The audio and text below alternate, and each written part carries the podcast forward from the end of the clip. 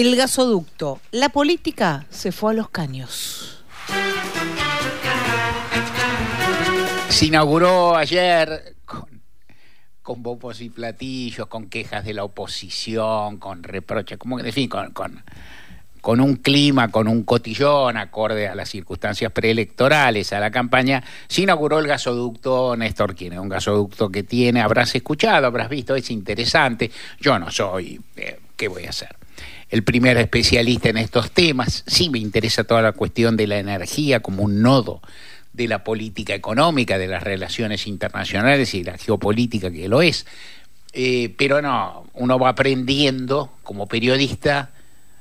Este, Victoria sabe de esto y sabe bien y lo está haciendo muy bien. Ella es más joven, le queda cosas. Viste que uno aprende de golpe determinados temas. ¿Viste? Te introducís en un tema, lo estudiás, lo estudiás de golpe. Yo no quiero hacerte sentir mal, pero dentro de cinco años muchas de las cosas que aprendiste ahora no te las vas a acordar así. Te vas a acordar que las sabías, te vas a acordar dónde buscarla. Cuando empieces a, cuando, cuando te vuelvan a la cabeza, pero a veces la propia diversidad de los temas, obviamente, bueno, puedes seguir estudiando. A mí me tocó, yo siempre cuento, dos o tres. La energía tal vez no lo sea, porque la energía está siempre presente, la, la, la, eh, la, autonomía energética, la independencia económica está muy vinculada a la cuestión geopolítica. Entonces aparece cada tantos años y hay como cuestiones troncales que, siempre están.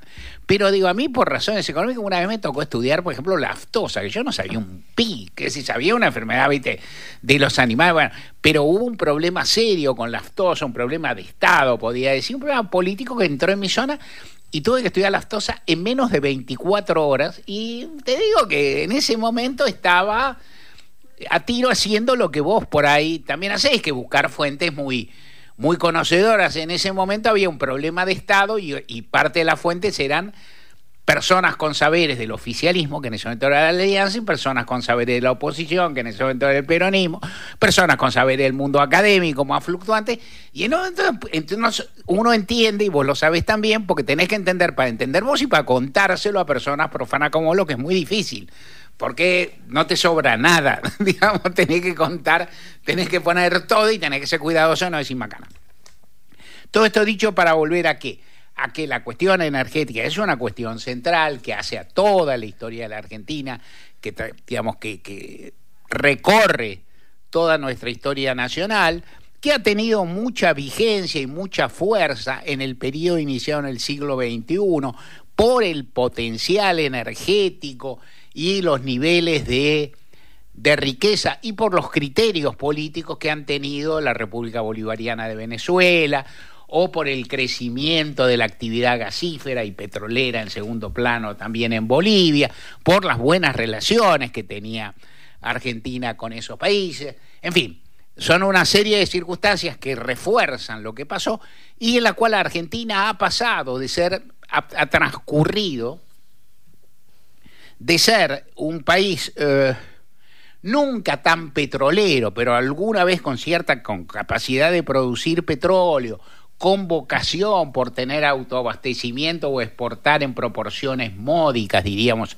en algún momento de esta historia, a ser un país que tiene una matriz importante de consumo gasífero, no tan frecuente en el mundo, que es relativamente piola, por así decir, respecto de otros, y que tiene que que, en la que existe una paradoja que es evidente, que es cuando la economía va bien, la gente consume más.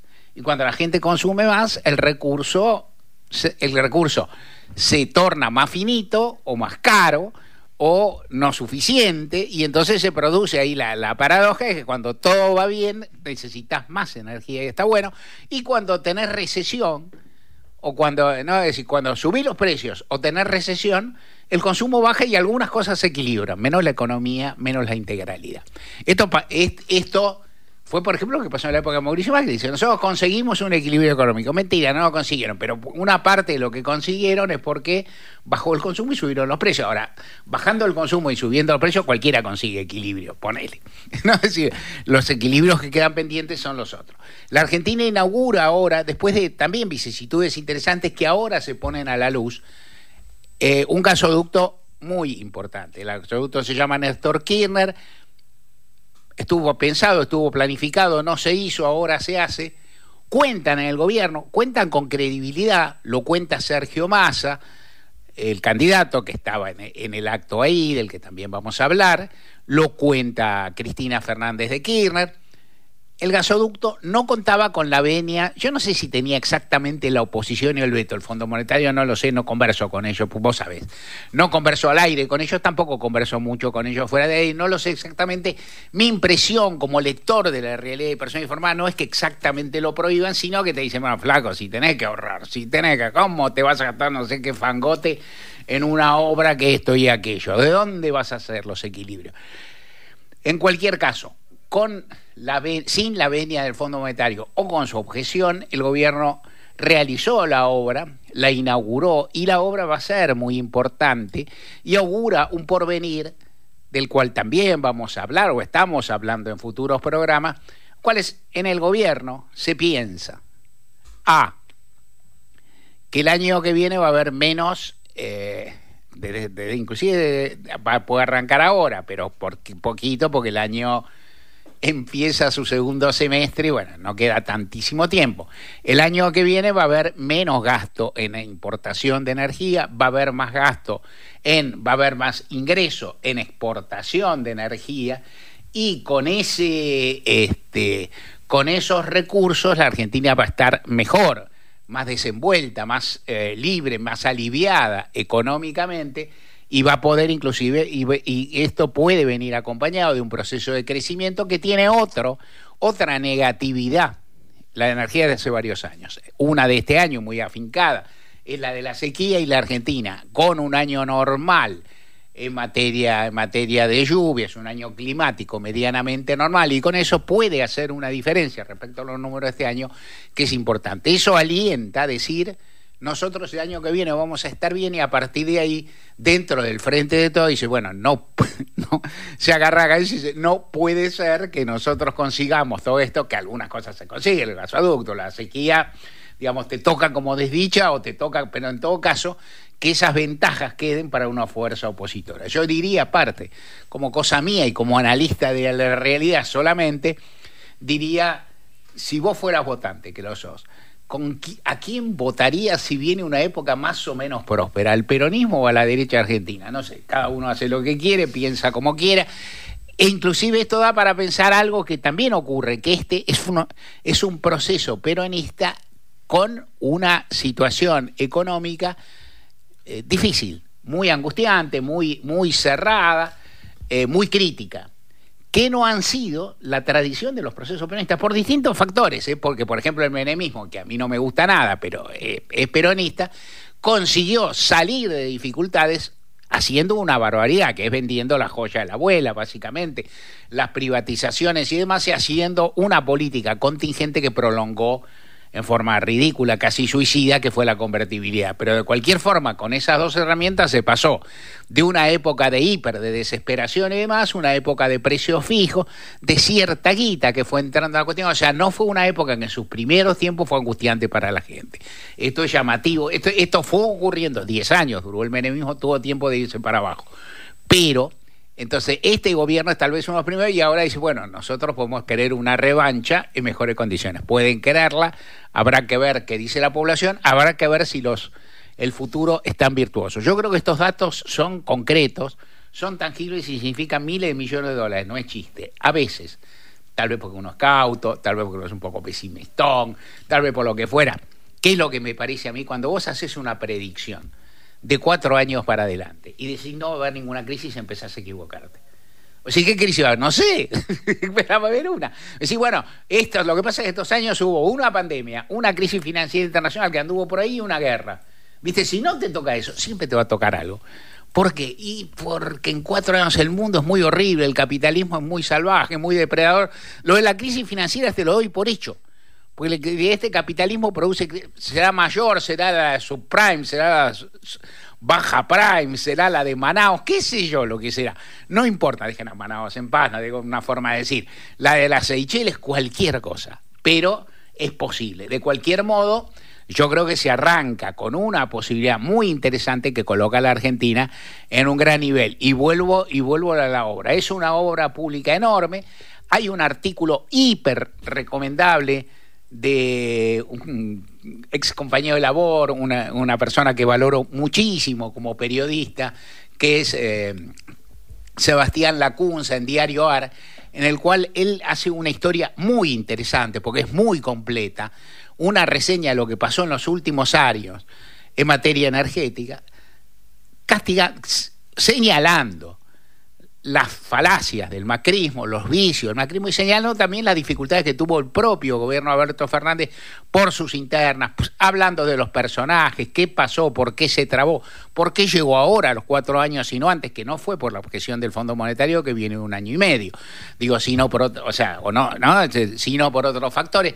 Es un trabajo notable, pero en ese trabajo Sebastián tiene unos datos que te recomiendo vivazmente de eh, Enársala, de la, de la gran empresa, digamos, de, que, que maneja la energía estatal en la Argentina, cuyo titular Jerez fue muy elogiado ayer, en el cual dice cuántos kilómetros de gasoductos construyeron los gobiernos en la Argentina, desde Carlos Menem para acá.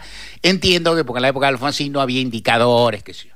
Y los casos son claros el, menemismo, salpicado con su política de entrega y qué sé yo, de entrega las construyó mucho. Construyeron los privados, se lo que los construyó. El kirchnerismo construyó mucho. Tres gobiernos, claro que sí, pero construyó mucho. Dualde poco tiempo, construyó poco, de la Rúa construyó tres caños, Macri construyó creo que 50 kilómetros de caño, o sea, una cocina, dos cocinas qué sé yo, una si, si Fred Guy decía tres pizzas, estos son dos cocinas, no muy grandes. entonces, hay una relación de, la derecha con la obra pública, hay una relación del peronismo con la obra pública, siempre relación que a veces se subsume en la visión esquemática no, no del todo falsa, a veces de, bueno, se hace para afanar. También se hace para construir, digo. Entonces, uno puede decir, estoy diciendo que es imprescindible que no estoy diciendo nada. ¿Cómo voy a decir eso? ¿Por qué voy a decir eso? No, estoy defendiendo, no. Pero lo que estoy diciendo es que el mérito de no afanar si no haces, no existe. ¿No? Es decir, el mérito de no hacer, no, no generar sobreprecio porque no construís nada, no es un mérito, no es, hay un problema. Es más, el problema mayor es la política siempre, no la corrupción, convencidísimo estoy. El act, ¿cómo, cómo, cómo fue la presentación ayer? Uno, mi madre, mi, mi mamá hubiera dicho arsénico y encaje antiguo, ¿no? O sea, los eh, estaban, ¿no? Es, eso quiere decir intriga, intriga de pequeños personajes. Ahora hablaríamos más de Succession, por ahí, o una cosa shakespeariana, ¿no? Es decir, eh, puestos ahí en un escenario, en el centro el presidente de la nación, a su derecha físicamente Sergio Massa, a su izquierda físicamente y tal vez en otro sentido Cristina Fernández de y más a los lados, eh, los quienes no hablaron, Agustín Rossi y Axel Kisilov. La gestualidad de Cristina, el modo, eh, el modo en que habló. El modo en que habló fue básico, dejó dos pistas muy fuertes. La más fuerte, sin ninguna duda, a mí me parece la más interesante, es positiva, es que apoyó a Sergio Massa. Yo soy un convencido, si me escuchás sabés que no, no integro el club de admiradores del candidato, pero a la vez creo que cuando hay un candidato hay algunas cosas que te marca el manual y otras, y ahí son básicas. Y una es apoyarlo, digamos. Una es permitir la centralidad del candidato, cosa que el kirchnerismo no hizo con Scioli en 2015, no fue redituable y que nunca es redituable. Entonces, es el candidato, quien lo eligió, se eligió. Una vez elegido, hay que darle centralidad que aparte el protagonista lo pide, porque Sergio Massa tiene vocación de poder, tiene autoestima, tiene ganas de vencer en las elecciones, lo que está muy bien, y entonces él recibió un espaldarazo, de, o más de un espaldarazo de Cristina. El modo en que Cristina elogiaba a Massa e ignoraba casi físicamente, porque recordad que Alberto Fernández estaba en medio de ambos, eh, casi físicamente al presidente fue llamativo. ¿Esto quién lo vio? Conversé con gente fundada, politizada, que lo escuchó por radio. Se dio menos cuenta, sí porque era muy claro que no mencionó a Fernández Cristina, mencionó un montón de gente y no mencionó al presidente. Cualquiera se da cuenta porque todo el mundo está, todos los que escuchan eso están pendientes. Hay mucha gente que no está pendiente y no lo escucha. Pero el que escucha no vio la gestualidad que fue más enérgica, más fuerte y demás. Más estuvo, tuvo primero un buen momento para exponer, digo, siempre es bueno hablar antes de Cristina y no después, porque Cristina, digamos, hay un factor comparativo que es muy, muy chocante y muy fuerte. Más habló antes, habló con mucha convicción, habló con mucha decisión, se puso en rol de candidato, en rol de funcionario con mucha actividad y tuvo un momento que a mí va en gusto, a mí me, me pareció especialmente importante porque aparte dejó una postal linda o una imagen linda, no inventada, ¿eh? no posada, que fue cuando mencionó entre el público que había ahí, no haciendo mayoría, pero sí estando visible, había muchos laburantes, digamos, que estaban con cajos, gente digamos, uno ubicaría en la UOCRA, en la industria de la construcción, con cascos amarillos, y cuando Massa mencionó cómo se hizo la obra y ah, valoró el trabajo, el esfuerzo, los laburantes estaban chochos, revoleaban los cascos. Y para mí, reconozco, digo, para mí es una escena bella, es una escena donde le hablas a alguien, le hablas a todo el pueblo argentino, no sé, no sé cómo se hace para hablar a todo el pueblo argentino, algunos saben,